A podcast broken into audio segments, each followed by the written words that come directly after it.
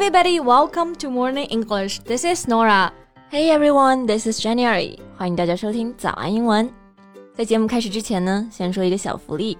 每周三我们都会给粉丝免费送纸质版的英文原版书、英文原版杂志和早安周边。微信搜索“早安英文”，私信回复“抽奖”两个字，就可以参与我们的福利抽奖啦。对，这些奖品都是我们老师为大家精心挑选的，非常适合英语学习，而且你花钱也很难买到。坚持读完一本原版书、杂志，或者用好我们的周边，你的英语水平一定会再上一个台阶的。大家快去公众号抽奖吧，祝你好运 ！Oh yeah, Jen. So is Chinese New Year soon. The holiday is coming.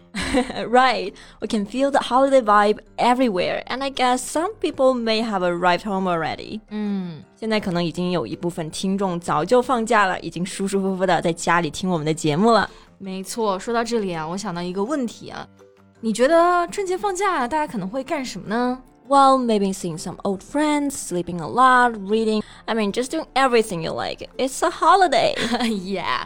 Uh, and I know for some people, like my dad, festivals lost all their fun without a drink of 白酒。确实啊，很多家里长辈呢都会觉得过年不喝酒，整个年都会过得没意思。嗯，不过当然在这里还是提醒一下大家，一定要注意别贪杯，喝醉了简直太可怕了。Yeah. Actually, this reminds me of a documentary called The Guardians of 解放西，中文名呢就是守护解放西。你看过吗？啊，我知道这个。这个纪录片呢，就是在长沙解放西拍的，主要就是记录城市警察的日常工作，对吧、嗯、？I remember in one episode, a drunken girl claimed to be the head of gangsters in the whole Changsha. Yeah, in another case, a drunken man fell down some stairs and suffered a serious head injury. 是的，像这样的醉鬼故事，在《守护解放西》里面一抓一大把。而且看了这个纪录片之后，我觉得应该很多人都不敢喝醉了吧？Exactly. So in today's podcast, let's talk about this documentary, and in the meantime, learn some useful expressions related to drinking. 那我们今天所有的内容呢，都整理成了文字版的笔记，欢迎大家到微信搜索“早安英文”，私信回复“加油”两个字来领取我们的文字版笔记。 哎，Jane，那你觉得像《守护解放西》这个节目里面，它的故事都是真实的吗？Of course, all of the stories are totally true without any playwright's interference or preview, according to the chief planner of the documentary series. I see.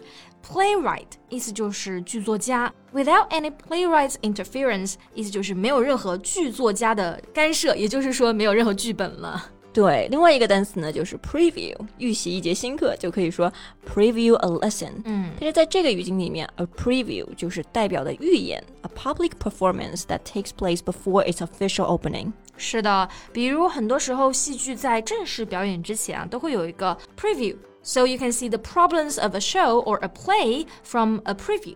没错，现在很多综艺类节目呢都会预演。但是守护解放西的总策划人就表示，所有的素材故事都是真实发生的。嗯，So in the documentary series, many social issues are elaborated upon, including drunken driving, family disputes, and so on. 对，elaborate on or upon something, it means to explain or describe something in a more detailed way. 意思就是说详细描述。嗯，So for instance, I don't want to elaborate on this issue. 我不想过多的说这件事情了。是的，那这个纪录片里面呢，就详细的让我们看到了很多社会问题啊，比如说前面提到了醉酒，除此之外呢，还有家庭纠纷呀、未成年人的违法犯罪啊等等。是的，那我们刚刚形容喝醉的人、醉鬼、醉驾，其实就用到了一个形容词 drunken，a drunken girl，a drunken man，and drunken driving。它通常呢都是放在名词前使用。Right. And here some of you might know there's another similar word, drunk. So what is the difference between them? Well, drunk is the past participle of drink, and we usually say someone is drunk. 是的，drunk 这个单词呢，其实是 drink 它的过去式和过去分词，作为形容词也是表示喝醉的。 但是我们要注意的就是，它通常不是放在名词前面使用，而是说 be or get drunk。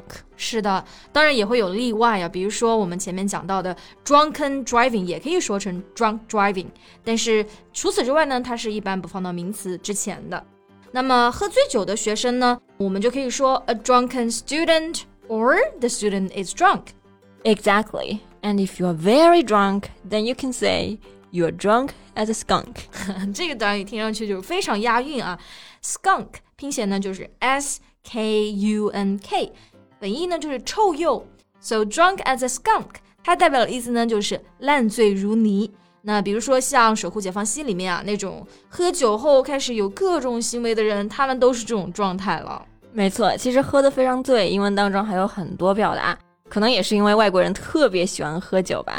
比如说 hammered、wrecked 这些都很常用。Exactly, hammer 就是锤子这个单词，而 wreck 本意也是破坏。那我个人去记这两个表达的话，就会联想喝醉了就像被打了一样。So I am hammered, wrecked, which means I'm super drunk. Yeah. So Nora, have you ever experienced feeling hammered? Mm, well, I think so. I remember once I forgot to have dinner. Then my friends asked me to drink two glasses of beer. Then I felt like the world was spinning and moving. I feel you. 我也是有一次跨年的时候喝了一小杯，然后就感觉天旋地转。嗯，那之后很久呢都不敢喝酒。So I was on the wagon for a long time. Yeah，因为这种时候呢，其实也挺危险的，需要注意啊。On the wagon。wagon 呢，意思就是 货车、水车，这个在十九世纪的美国城市非常常见。当时呢是用来给街道洒水的，相当于洒水车。但那些曾经发誓要戒酒的人嘛，就经常说我们宁愿在水车里面喝水，也不愿意喝酒。所以慢慢的，on the wagon 就可以表示戒酒这个含义了。Exactly. So if you're on the wagon, you have decided not to drink any alcohol. And the opposite on the wagon is fall off wagon, which means to start drinking alcohol after a period when you have drunk none. 对，fall off the wagon 又从水车上掉下来嘛，所以其实就是表示重新开始喝酒了。那最后呢，还是要提醒一下大家呀，我们其实从很多例子里面都可以看到，alcohol impairs one's judgment。 酒精呢会极大的影响，或者说是完全损害你的判断力的。所以，即便是再高兴的场合，比如说过年喝酒，也不要贪杯哦。没错，那好，我们今天的节目呢就到这里结束啦。最后再提醒一下大家，我们今天所有的内容呢都整理成了文字版的笔记，欢迎大家到微信搜索“早安英文”，私信回复“加油”两个字来领取我们的文字版笔记。So thank you so much for listening. This is Nora. This is Jen. See you next time. Bye. Bye.